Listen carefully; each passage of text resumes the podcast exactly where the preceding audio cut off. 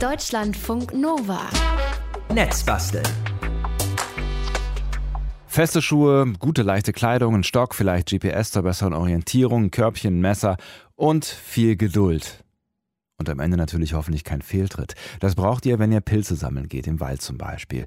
Und weil das schon ein bisschen Aufwand ist, auch wenn es Spaß macht und weil das eben auch nicht das ganze Jahr über geht, züchten wir heute im Netz basteln Speisepilze einfach zu Hause. Natürlich mit unserem Netzbastelmeister Moritz Metz. Moin. Guten Tag, Sebastian. Oh, so förmlich. Guten Tag. Guten Tag. Was gibt's zum Mittag, Guten Moritz? Tag, Herr Sonntag. Ja, feinste Speisepilze, natürlich. Äh, die ernten wir selber. Ich habe hier in der Anzucht Champignons und Seitlinge, sogenannte Rosenseitlinge, die wachsen hier seit letzter Woche. Und eigentlich, also es, wir müssen gleich ganz zu Beginn ein Problem ankündigen. Ich habe es auch gerade schon getwittert auf twitter.com Netzbasteln. Heute sollten Pilze geerntet werden und gebrutzelt werden, aber die sind noch nicht fertig. Ähm, Die Natur hat uns dann äh, Strich durch die Rechnung gemacht. Einmal wollte man sich auf die Natur verlassen. Es hat jetzt nicht ganz geklappt. Die sind also schon da. Ich habe die Bilder getwittert, man sieht es. Ich will jetzt auch ein Zeitraffer-Video daraus machen, aber sie sind noch nicht groß genug. Das Ganze hat damit zu tun, dass wir eigentlich das Netzbasteln mit den Pilzen vor vier Wochen machen wollten und da war alles äh, bereit und fertig, aber ich war nicht bereit, weil ich nämlich erkältet war und äh, nicht senden konnte. Und jetzt äh, das zweite Paket, was ich mir dann habe schicken lassen oder das, ich glaube schon vierte oder fünfte mit diesem Pilzkit. Das äh, kam ein bisschen zu spät dann an und ich habe ein bisschen zu spät dann damit angefangen. Und jetzt äh, wächst halt langsam, aber wir haben dafür trotzdem Pilze und äh, lassen uns davon nicht die Laune verderben. Auf gar keinen Fall. Und es sieht auch ganz schön spannend aus. Also äh, schaut mal bei Twitter vorbei, dieses Pilzkit, wie es da gerade wächst. Da sprechen wir gleich noch drüber, wie das genau funktioniert. Sieht gerade so ein bisschen aus wie eine Mond- oder vielleicht eher so eine Marslandschaft. Aber du hast da drunter auch Fotos gepostet von den früheren Pilzkits und deinen ersten Ernten, die du da schon eingefahren hast. Und die sehen durchaus äh, überzeugend aus. Ne? Ja, das war sehr lecker. So, jetzt kennen wir die Pilze. Ähm, Hauptsächlich aus dem Supermarkt, vielleicht, wenn ihr Pilze-Sammlerinnen und Sammler seid, noch aus dem Wald. Äh, von zu Hause kennen wir eigentlich eher nur, naja, den Schimmelpilz äh, auf der abgeschnittenen Marmelade. Ne? Wie bekommen wir das jetzt zu Hause hin? Pilzkits ist gerade schon gefallen, das Wort. Was ist denn das? Ja, da- das ist die einfachste verschiedenster Möglichkeiten, ähm, äh, Pilze selber anzuzüchten. Da bestellt man einfach dieses Pilzkit, das ist so ein Pappkarton, vielleicht so wie ein Schuhkarton oder wie so ein Sixpack Bier ungefähr so groß, also nicht allzu groß. Ähm, da hatte ich eben schon Kräuterseitlinge und Limonenseitlinge. Das dritte Paket ist jetzt mit Rosenseitlingen, was jetzt eben gerade kommt. Außerdem habe ich hier noch so eine große Kiste mit Champignons, die funktionieren ein bisschen anders. Da ähm, hat man das Loch oben und noch so eine Folie rum. Bei diesen Pilzkits, von denen ich jetzt hauptsächlich spreche, da ist seitlich ein Loch, da ist innen ein Substrat drin und eine Plastikfolie außenrum, die ritzt man einmal an und dann hat man da so ein Kreuz, das sieht man auch auf dem Bild. Ähm, und dann besprüht man das jeden Tag mehrmals mit Wasser. Und dann wachsen da nach einer guten Woche, vielleicht mal zehn Tage oder so, eben ganz tolle Speisepilze raus, brauchen dann noch ein paar Tage, aber wenn man sich davon Zeitrafferaufnahmen ansieht, dann sieht das richtig toll aus. Und die Pilze sind auch total toll und schmeckt auch sehr gut. Es gibt auch noch andere Möglichkeiten, natürlich so Pilzzucht-Bags, so Mikrofilterbeutel für Pilzzucht, die dann wie so ein Mini-Gewächshaus funktionieren. Auf jeden Fall geht's immer um genügend Feuchtigkeit da drin, auch bei dieser großen Champignon-XL-Kiste, aber die sind noch nicht so weit. Da sieht man so ein kleines Pilzmyzel, ähm, so einen weißen, leichten äh, Pilzwurzelbelag dann schon eben in der Erde, die da drin ist. Also, Wasser ist wichtig, Feuchtigkeit, also täglich besprühen, habe ich schon rausgehört. Was brauchen die sonst noch so zum Leben? Ja, die mögen es so ähnlich wie im deutschen Herbst. Eher so dunkel, nicht so warm, am besten so 10, 15 Grad, keine direkte Sonneneinstrahlung und eben feucht. Ne? Das Loch in dieser Folie mehrmals besprühen mit einer Sprühflasche, dass die eben nicht vertrocknen. Wobei anscheinend Sprühflasche auch nicht optimal ist, habe ich irgendwo gelesen, weil da drin auch Keime entstehen können. Ich habe das jetzt mal wieder, diese Sprühflasche wieder erneuert. Ähm, das ist auch eine tolle Sprühflasche, wenn man die ausprobiert. Ich kann mal kurz damit sprühen. Ähm, die sprüht auch, wenn man äh, den Griff wieder loslässt. Das ist äh, ein schönes Geschenk gewesen meiner Freundin. Vielen Dank dafür. wenn man es dann eben gut macht mit dem Befeuchten, dann kommen nach ein paar Wochen des, der, nach der ersten Ernte weitere Schübe. Ähm, Flashes oder so heißen die. Ich muss jetzt gerade nicht nochmal neu befeuchten, weil äh, irgendwann wird dann eben geerntet und dann kann man die Pilze mit dem Messer einfach so abschneiden. Die sind erntereif, wenn sich die Hüte so ein bisschen nach unten kringeln. Ja, nach unten. So, jetzt weiß ich aus dem Wald, Fliegenpilz ist nicht so die optimalste Wahl für die Pfanne. Ähm, welche Pilze empfiehlst du jetzt generell zum Kochen? Also ich empfehle, sich sehr, sehr gut kundig zu machen, wenn man Wildpilze isst im mhm. Wald. Ne? Da gibt's ja nicht nur den Fliegenpilz oder den giftigen Knollenblätterpilz, sondern viele andere auch. Zu Hause ist es einfach Geschmackssache, weil das sind einfach so von Haus aus Speisepilze logischerweise, was man da bekommt. Wobei das Bundesinstitut für Risikobewertung zu Waldpilzen äh, sagt, oder auch sonst zu Pilzen, fast jeder essbare Pilz kann zu Unverträglichkeiten führen, wenn man eine Pilzunverträglichkeit hat.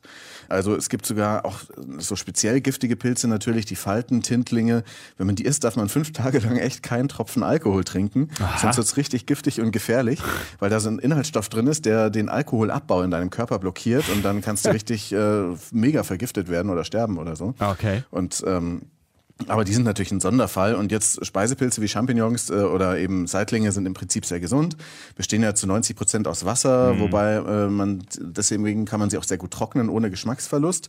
Sie enthalten kaum Kalorien, aber verschiedene Vitamine, Eiweiß, Folsäure, Mineralien, Kalium, Eisen, Magnesium und so.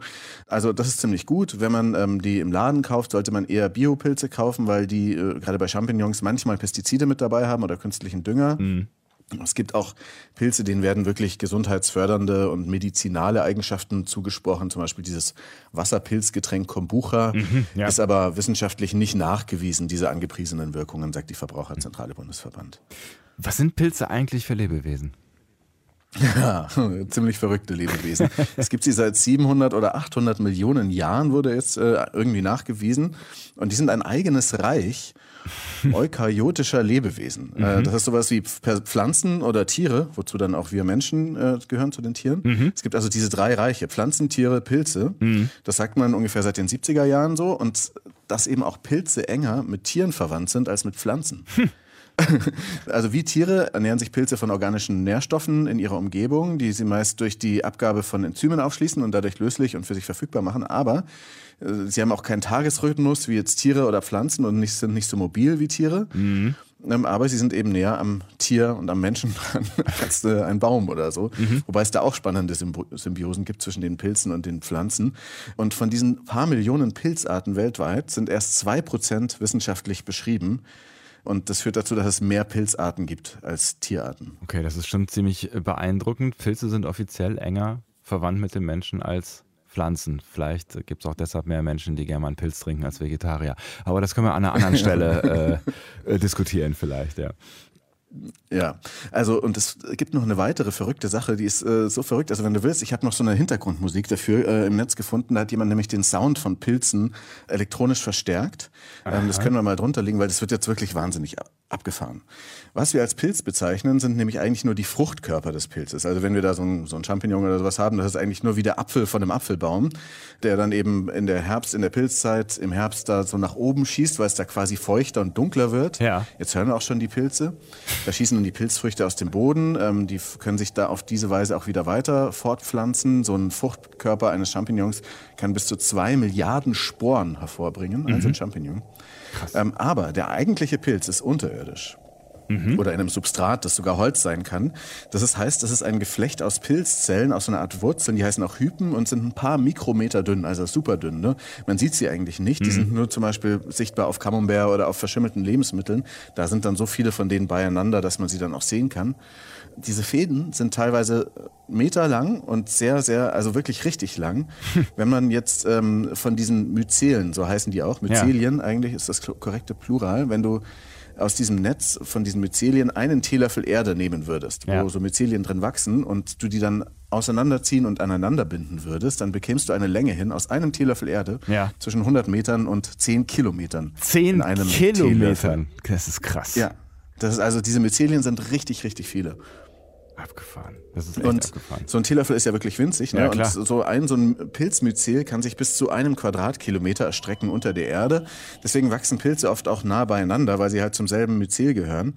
Manchmal wachsen die auch dann bei bestimmten Pilzsorten dann eher so im Kreis und so weiter. Mhm. Und auch krass ist, dass das dann mit Nachbarmyzelien über diese elektrischen Ströme, die wir da gerade auch hören, ja. kommuniziert und auch mit Bäumen und Pflanzen. Also man kann sagen, dass 90 Prozent der Landpflanzen in einer Symbiose mit diesen Pilzen leben. Die versorgen sich dann gegenseitig mit Nährstoffen, also Bäume und Myzelien. Zum Beispiel ein Baum gibt dann vielleicht auch 5 Prozent seiner Nährstoffe an diese Pilzmyzelien ab, aber der nutzt die dann als so eine Art Kommunikationsnetzwerk, als so eine Art Naturinternet zur Kommunikation über den ganzen Wald. Also da ist die Forschung noch nicht richtig weit, ne? Mhm. Aber die Bäume regulieren darüber, über die Pilznetzwerke ihren Nährstoffverbrauch und warnen sich gegenseitig zum Beispiel vor Schädlingen wie dem ähm, Eichenprozessionssprinner oder so und äh, vor Trockenheit. Und äh, eben diese Myzelien sind quasi die Leitungen. Das finde ich total verrückt, ja. äh, diese Masse. Ne? Und ja. man kann dann aber auch Materialien aus diesen Myzelien produzieren. Also es gibt sowas wie Pilzleder, was sich anfühlt wie echtes Leder, ist aber aus Pilz. Es gibt auch so Möbel, Ziegelsteine, da gibt es also echt noch viel zu entdecken und zu forschen. Kollegen vom Deutschlandfunk Kultur haben da auch ein preisgekröntes Zeitfragen-Feature dazu gemacht. Das heißt Pilze, das unsichtbare Potenzial. Kann man mhm. sich mal anhören. Aber erst, wenn wir heute unsere Pilzpfanne gerüstet haben.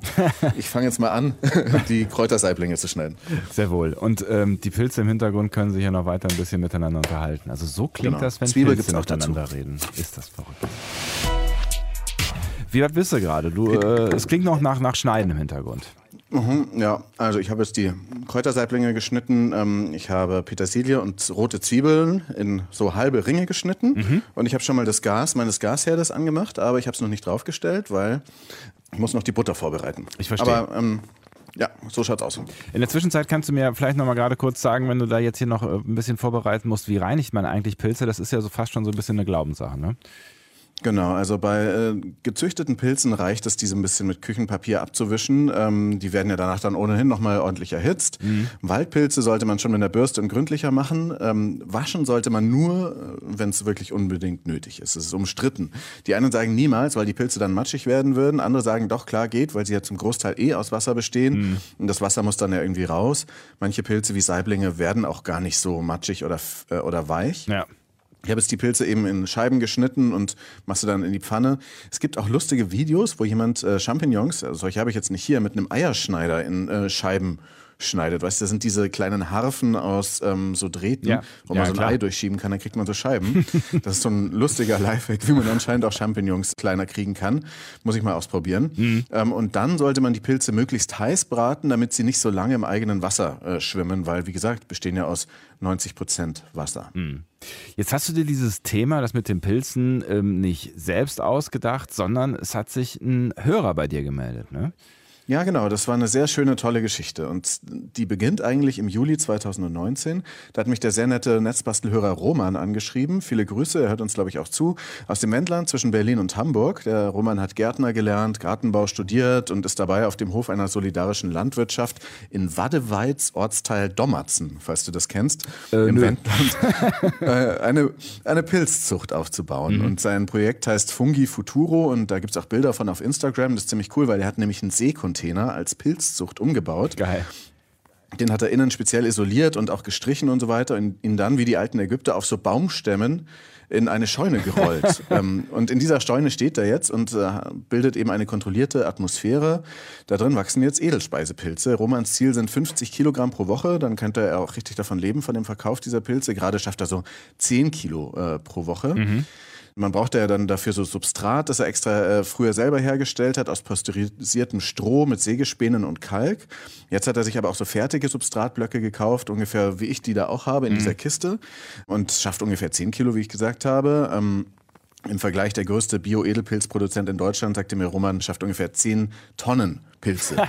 Krass. pro Woche. Ne? Okay. Das geht natürlich noch weiter. Ja. Und äh, Roman hört nicht nur gerne Netzbasteln, und viele Folgen kennt er, sondern hat auch eine Netzbastelfrage gehabt eben, weil er eben eine Steuerung für seine Pilzfarm benötigt, die dann so Smart Home mäßig die Zu- und die Abluft, die Luftfeuchte und auch die Temperatur in diesem Container kontrolliert. Und da hast du bestimmt eine Idee gehabt. Genau, da gibt es so tolle Systeme, für, zum Beispiel für den Raspberry Pi Minicomputer, MyCodo, das ist so ein Open-Source-Programm, wo man ganz viel regeln kann. Also auch alles so vom Käsekeller bis hin zu Pilzen und irgendwelchen Fisch-Aquarien-Sachen oder sous kochen und so weiter. Ja. Das hatte Roman auch schon selber ergoogelt, aber er hatte wenig Erfahrung mit der Elektronik und deswegen haben wir uns dann letztes Jahr mal in Berlin getroffen und Wissensaustausch betrieben. Und dann äh, sind da zwei so Nerdbereiche zusammengestoßen. Das war sehr spannend. Das Knifflige ist derzeit für die gängigen Feuchtigkeitssensoren, die man öfters mal verwendet, so im Maker-Bereich, ist es im Pilzcontainer viel zu feucht, weil die Pilze brauchen am besten, also jetzt in meiner Küche habe ich das dann natürlich auch nicht, aber mhm. 80 bis 95 Prozent relative Luftfeuchtigkeit. Mhm. Ähm, es, wie du weißt, 100 Prozent relative Luftfeuchtigkeit heißt nicht, dass die Luft dann quasi Wasser ist, sondern die hat dann nur ja. das Maximum an Feuchtigkeit aufgenommen für die Temperatur, die gerade so herrscht. Mhm. Jedenfalls ein Thermometer oder ein normaler Sensor funktioniert da nicht allzu gut, sondern da braucht man ein Psychrometer. Das mhm. ist viel genauer. Auf Englisch heißt es Wet and Dry Thermometer und da hat man eigentlich zwei Thermometer Eins in der Luft und eins ist in, dem, in einem Wasserbehälter, also einfach in Wasser. Und aus der Differenz kann man dann errechnen, wie viel Wasser äh, in der Luft, also wie gesättigt die Luft ist mit Wasser. Ach, okay. Das ist viel exakter als Sensoren. Mhm. In diesem sehr hohen Luftfeuchtigkeitsbereich macht man eigentlich mit so Tabellen, wo man das dann so äh, abliest und so, ja. Aber man kann das auch elektronisch bauen und dieses MyCode unterstützt das sogar schon. Und da will ich auf jeden Fall sehr gerne mal, wenn die Pandemie vorbei ist, zu Roman fahren und mit ihm das bauen und ausprobieren. Wie gesagt, spätestens nach der Pandemie. WLAN-Wissen gegen Pilz-Knowledge. Was hast denn du gelernt? Ja, also Roman hat mir viele Tipps gegeben für diese Sendung, von weiteren Anbaumöglichkeiten erzählt, wie man Edelpilze zu Hause anbauen kann. Das muss ja nicht so ein einsteigerfreundliches Kit sein, wie ich es jetzt hier habe, mhm. sondern man kann auch ganz vieles selber machen. Da gibt es unendlich viele Stufen. Ne? Also Roman äh, ist eben begeistert von diesem DIY-Ansatz, wirklich vom Myzel über die Brut bis zum, zum Substrat alles selbst herzustellen. Und er sagt auch, die meisten Geräte und Werkzeuge gibt es ohnehin schon im Haushalt oder die kosten wenig. Mhm. Man brauche nur Geduld, Frustrationstoleranz und bisschen Einarbeitung mhm. in dieses Thema. Thema. Was gibt es denn für Anbaumethoden? Also klassisch braucht man halt erst eben dieses Myzel, also diese Pilzwurzeln als äh, Starterkultur, das dann irgendwo anwächst und irgendwann Früchte trägt. Man kann sich im Netz dann ganz unterschiedliches bestellen und das dann äh, in eine Brut setzen. Mhm. Man kann das aber auch wirklich äh, von einem Pilz klonen. Da muss man sehr steril arbeiten. Da habe ich in Pilzforen Anleitungen gelesen für Marmeladengläser. Da legt man wirklich ein Stück Pilz aus dem Bioladen da rein und muss sehr steril vorgehen und dann kann man davon das Myzel sozusagen klonen. Mhm.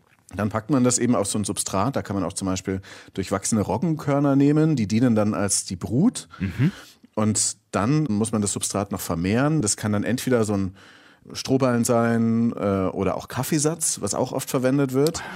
Der Strohballen sollte nicht mit Fungiziden behandelt worden sein, natürlich, äh, wenn er gerade jetzt irgendwie vom Acker kommt, logischerweise. Man kann aber auch Baumstämme impfen. Also da gibt es sogenannte Impfdübel. Ja, baust ein Loch in den Baumstamm und schiebst da so ein Dübel rein. Das muss, ein speziell, muss eine gut geeignete Holzsorte dafür sein. Und mhm. äh, das macht man in Deutschland auch schon seit den 80er Jahren. Dübel rein und dann irgendwie ein halbes Jahr warten. Und dann wachsen auf diesem Baumstamm, der in deinem Garten steht, außer es ist jetzt gerade Winter, auch äh, Pilzsporen. Mhm. Ähm, wie gesagt, im Winter ist Pilzpause und was nicht einfach so zu Hause zu züchten ist, sind so Pfifferlinge, Maronen und Steinpilze. Mhm. Deswegen sind die auch oft teuer. Okay, das war jetzt auch eine Methode für einen Garten. Ähm, was geht zu Hause ohne Garten? Sind wir dann wieder bei deiner Box und äh, den, den Einstiegskisten-Sets quasi? Genau, das geht. Man kann auch Strohpellets im Blumentopf nutzen oder und dann Pilze auf dem Fensterbrett züchten. Das dauert dann so vier Wochen. Da muss man sich aber auch die Brut dafür kaufen. Ähm, Roman sagt, das Ganze mit dem Kaffeesatz ist eigentlich auch gut, aber auch ein Hype-Thema. Mhm. Kann fehleranfällig sein und du brauchst eigentlich viel Kaffeesatz, richtig viel. Das ja. heißt, du musst einen Deal mit einem Kaffee machen und eimerweise Kaffeesatz holen, um dich davon dann von den Pilzen ernähren zu können. Ja. Da ist dann diese Substratlösung am besten. Es gibt auch noch so Flüssigmyzel und ähm, so Entwicklungen, die es schon seit den 90ern aus der Szene der Zauberpilzzüchter, sind diese Drogenpilze, ne, mhm. ähm, gibt. Das ist also aus dem Netz Underground äh, wirklich tatsächlich. Da kann man sich ähm, dann mit so einer kleinen Spritze äh, in einem Marmeladenglas auf braunem Reismehl und mit so einem Tonmaterial, was man im Baumarkt findet, Vermiculit, dann eben auch so einen Myzelkuchen machen, den dann in eine Tupperbox packen. Das ist die Frutti Fokitifikationskammer. und ja. Das ist äh, natürlich ein bisschen komplizierter, aber anscheinend auch für Einsteiger möglich, aber halt auch, wenn du dich davon ernähren willst und solche Pilzsorten nimmst, nur für kleine, also kommen nur kleine Pilzmengen dabei heraus. Ja. Das heißt PF-Tech, dieses Ganze, das dauert auch fast zwei Monate und bringt eben für Selbstversorgung zu wenig Ertrag, außer man will diese illegalen Zauberpilze mit psychedelischer Wirkung herstellen, was ich nicht vorhabe. Ja, wenn ich das richtig interpretiere, stellt Moritz jetzt so langsam aber sicher die Pfanne auf den Herd. Die ist schon auf dem Herd. Sehr Genau. gut. Was muss man beachten beim Braten von Pilzen? Ja, beim Braten von Pilzen, dann sollte man sie äh, eigentlich, das habe ich jetzt ehrlich gesagt nicht so richtig beachtet, erstmal nicht rühren, sondern einfach nur auf der einen Seite, dann auf der anderen Seite umdrehen. Erst die Pilze, dann die Zwiebeln. Dann ungefähr fünf Minuten bei möglichst hoher Temperatur anbraten, weil sie eben sonst matschig werden können. Gerade so Champignons, weil sie viel Wasser enthalten, 90 Prozent oder so, und dann im eigenen Sud schwimmen. Die Seitlinge bleiben doch jedoch eh fest. Und was wir ja wollen, ist diese Maillard-Reaktion, diese Bräunungsreaktion die beim Braten und Frittieren von Lebensmitteln zu beobachten ist und die dann für dieses typische Aroma und den Geschmack sorgt. Ne? Ähm, man kann dann dazu ein bisschen Fett nehmen. Ich hatte jetzt hier Butter, man kann auch so Bratöl verwenden, ähm, das die Temperaturen auch gut ab kann. Und jetzt gleich probiere ich das mal, weil jetzt ist, glaube ich, hier die. Ja, das sieht super aus. Die Pilze werden schon so leicht braun. Man kann aber ja auch so Seitlinge ohnehin auch roh essen. Und ähm, jetzt mache ich das mal in Teller. Hast du gewürzmäßig da irgendwas dran gemacht? Bis jetzt noch gar nichts. Ich werde jetzt mal eine kleine Zitrone anschneiden und ein bisschen Zitrone drüber machen. So, ein bisschen Zitronensaft. Ich glaube, das ist nicht mal nötig. So, das ist ja das Tolle, dass das da einfach pur am besten schmeckt. So, das Gas ein bisschen kleiner. Jetzt mache ich noch, ich weiß nicht, ob man es hört, im Radio. Ähm, Es klingt nach Pfeffer Pfeffer. drüber? Ja. um deine Frage zu beantworten, ich mag gerne Pfeffer. und jetzt noch ein bisschen Petersilie. Geht immer. Und das sieht so gut gesund. aus. Ich habe gerade schon vom Bratprozess ein Foto getwittert. Das hängt auch an diesem Thread dran mit diesen ganzen anderen Bildern. Mhm. Und bevor ich jetzt probiere, muss ich nochmal ein Foto machen von dieser kleinen Bevor es zerstört ist, Pilzpfanne. Moment. dann gucke ich mir So, Fotos gemacht, wird gleich Foto getwittert. Twitter.com Netzbasteln. Mhm. Ähm, und jetzt brauche ich noch eine kleine Gabel. Und was auch lecker ist, ist Olivenöl natürlich. Einfach oben drüber. drüber tun. Aber wenn da jetzt schon Butter drin ist, ist es eigentlich auch egal. So. Ah, das sieht lecker aus. Ja, Ja. das ist echt richtig lecker. Jetzt hast du Mhm. ja schon so ein bisschen Erfahrung mit äh, den selbstgezüchteten Pilzen und da wird auch die ein oder andere Pilzpfanne schon in dir verschwunden sein. Ähm, wie schmeckt denn das jetzt so im Unterschied zu dem normal gekauften Pilz oder äh, vielleicht auch zu dem, zu dem gesammelten Pilz? Also äh, schmeckt Genau. man da schon einfach einen Unterschied? Ich würde sagen schon, weil die einfach total frisch sind. Mhm. Pilze liegen ja dann manchmal äh, vom Transport ähm, und dann äh, zum Supermarkt und dann im Supermarkt und dann zu Hause im Kühlschrank oder wo immer man die aufbewahrt, liegen der ja mindestens 24 Stunden. Ja. Und also am allermeistens jedenfalls. Und äh, die sind einfach wirklich fünf Minuten früher noch gewachsen. Und ähm, dann hat man sie in die Pfanne gepackt und das schmeckt man schon. Das schmeckt einfach intensiver, stärker und dann gibt's halt diese unterschiedlichen Varianten davon. Die haben dann alle auch nochmal ihren eigenen, eigenen Geschmack und das ist einfach so würzig, dass man eben nicht viel Kräuter oder andere Gewürze dazu braucht, weil das einfach so schon so richtig gut schmeckt. Ja, so langsam bekomme ich jetzt auch Lust auf so eine kleine Pilzpfanne. Was mache ich Ja, denn jetzt? gleich Mittag. Ja, auf jeden Fall.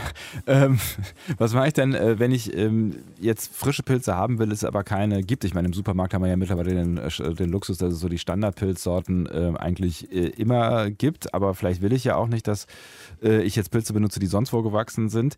Also Alternative zu frischen Pilzen, was, was wäre das? Ja, also Tiefkühlpilze einerseits, die sind vielleicht schneller matschig, aber sind immer noch besser als Pilze aus der Dose. Die verlieren viel Aroma im Wasser. Und was auch super ist, habe ich hier auch im Kühlschrank, sind ähm, getrocknete Pilze. Die habe ich mal in Frankreich gekauft, tatsächlich vor Jahren. Ich weiß gar nicht, ob die jetzt noch gut sind. Ähm, aber die sind nicht schlechter im Geschmack als frische Pilze, sagen viele Leute, weil die eben äh, einfach nur das Wasser verlieren und die Aromastoffe aber drin bleiben. Die muss man halt dann lang genug vorher wässern und so weiter und dann wieder ähm, entsprechend zubereiten, dass sie ihr Aroma wieder verbreiten können. Man kann auch übrigens Pilze, die man vielleicht, wenn man zu viele zu Hause gezogen hat, selber trocknen. Ähm, die kann man dann in Scheiben schneiden und in der Sonne im Backofen oder im Dörrgerät auch trocknen und dann später zu sich nehmen. Das geht auch gut. Der Carsten hat uns gerade geschrieben auf Twitter at Netzbasteln äh, und fragt, geht das eigentlich auch mit Shiitake? Also woher bekommt man die Samen und Ableger, wenn ja? Mm, Mit Shiitake geht's auch, ist glaube ich, aber soweit ich das jetzt sehe, ein bisschen komplizierter mit dem Substrat. Ähm, kann ich jetzt keine komplett, also ich würde da jetzt einfach auch an seiner Stelle nochmal googeln. Weil ich bin nicht Roman, der alles weiß. Aber vielleicht könnt ihr, könnt ihr die beiden oder kannst du die beiden mal connecten, dann äh, gibt es vielleicht eine Synergie an dieser Stelle. Eine Frage Bestimmt. gibt es äh, noch, die, glaube ich, sich ganz viele Leute immer wieder stellen, weil es vielleicht auch so eine Urban Legend ist, mit der wir jetzt hier aufräumen können. Ähm, darf man gekochte Pilze eigentlich aufwärmen? Ich habe irgendwann mal gehört, nicht machen. Mhm. Das ist tatsächlich so, nach aktuellen wissenschaftlichen Erkenntnissen sagen die Kollegen vom NDR, in einem Artikel, ja, darf man, aber äh, unter strengen Voraussetzungen sozusagen, nur mhm. einmal, egal was für Pilze, nur einmal. Und sie sollen dann äh, ziemlich schnell nach dem ersten Erhitzen im Kühlschrank gewartet haben, äh, bei nur 4 Grad. Meine mhm. hat schon immer einfach 8 Grad, glaube ich. Ja. Also ist nicht so gut und das Ganze sollte dann auch nochmal auf über 70 Grad erhitzt werden. Dann kann man sie auch nochmal einmal, wie gesagt, ähm, aufgewärmt essen. Ansonsten kann sich da vielleicht zu viel vermehren. Hm, also nicht nur einmal eben kurz ein bisschen aufwärmen, sondern wieder richtig, richtig heiß machen. So, jetzt ist ja. das alles natürlich nicht vollständig unaufwendig und ähm, man bekommt dann aus so einer Kiste wahrscheinlich auch nicht unendlich viele Pilze. Für eine Pilzpfanne reicht es am Ende, aber ähm, würdest du es wieder machen? Du hast es ja jetzt schon äh, das ein oder andere Mal gemacht, trotz des Aufwandes. Also ist es der Geschmack wert? Ja, es kam, gab auch noch eine Frage im Netz, die dazu passt, ob das sich denn lohnt, als äh, dass man sozusagen damit auch Geld sparen kann. Ja. Ich denke, wenn man das, wenn man einen Garten hat oder einen Ort, wo man das äh, auf so Pilz, ähm, also auf solchen Strohballen zum Beispiel machen kann oder auf einem Baumstamm, da hat man da nicht viel Aufwand damit. Da kann man das, glaube ich, machen, wenn man diesen Ort hat. Mhm. Ähm, jetzt mit diesen Pilzkits für Einsteiger, wie ich sie jetzt hier verwendet habe, da zahlt man 17 Euro für ungefähr 500 Gramm Pilze, die man da so mit der Zeit ernten kann. Das ist ein bisschen teurer als im Laden, die Saiblinge, aber es ist halt leckerer und man lernt auch was dabei.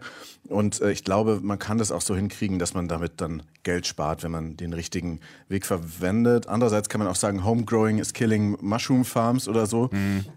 Und ich muss auch dazu sagen, ähm, es gab bei mir dann, als ich dann die Pilze nach, von, von dem ersten auf den zweiten Flasch gewartet habe, gab es so Sporen am Boden. Das war so ein gräulicher Belag, der sich davor so ein bisschen breit gemacht hat, habe ich dann einfach mit bisschen Essigwasser weggewischt. Die sind wohl harmlos, aber dazu würde ich auch nochmal gerne einen richtigen Experten befragen. Ob die sich dann auch in der Raumluft verbreiten, mhm. weiß ich nicht genau. Spannend. Der Pilz, äh, das unbekannte Wesen, was hast du eben gesagt, 2% der äh, Pilzwelt sind überhaupt erst erforscht und sie sind sehr, sehr spannende Lebewesen. Nebenher sind sie auch ziemlich lecker hat Moritz gerade bewiesen. Und äh, wir ja. haben heute im Netzbastern 152 gezeigt, dass man Pilze auch zu Hause anbauen möchte. Und wenn ihr das auch machen wollt, die Fotos, die Moritz jetzt auch schon zum Teil auf Netzbasteln hochgeladen hat und natürlich vor allem die wichtigsten Links zum Thema, die gibt es heute im Laufe des Tages auf deutschlandfunknova.de. Dann dir noch guten Hunger und ähm, ich gucke jetzt mal, wo ich meine Pilzpfanne herkriege. Moritz, alles Gute. ja, Mahlzeit. Tschüss. Bis bald. Tschüss. Deutschlandfunk Nova. Netzbasteln.